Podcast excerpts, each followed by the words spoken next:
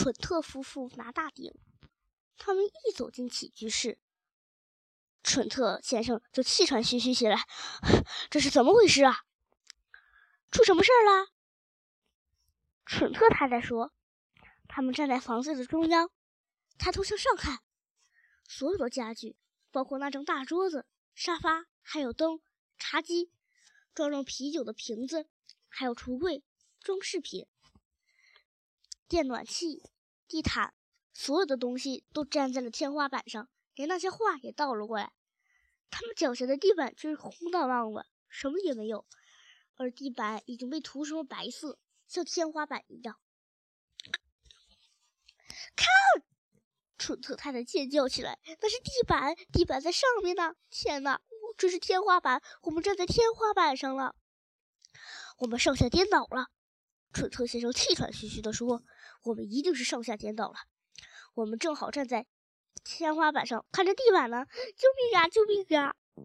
蠢特太太尖叫着：“我我我感觉头晕了！救命啊！”我也头晕了！我也头晕了！蠢特先生说：“我我一点也不喜欢这样。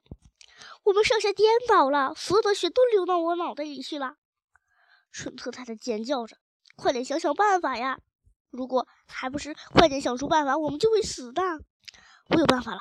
我们就是一直要脑袋顶着身体站着，不管怎么说，我们就不上下颠倒了。于是他们把身体竖了起来。由于刚才渡渡鸭在胶水上的作用就起来了，把他们给粘住了，站在了地板上，而且站得非常牢。他们被被固定在那里了。猴子们透过房门的裂缝。一个一个一个看着，蠢特夫妇刚一进屋，他们就从笼子里跳了出来。卷鱼鸟也在看，所有的鸟看见了这一幕，也飞了起来。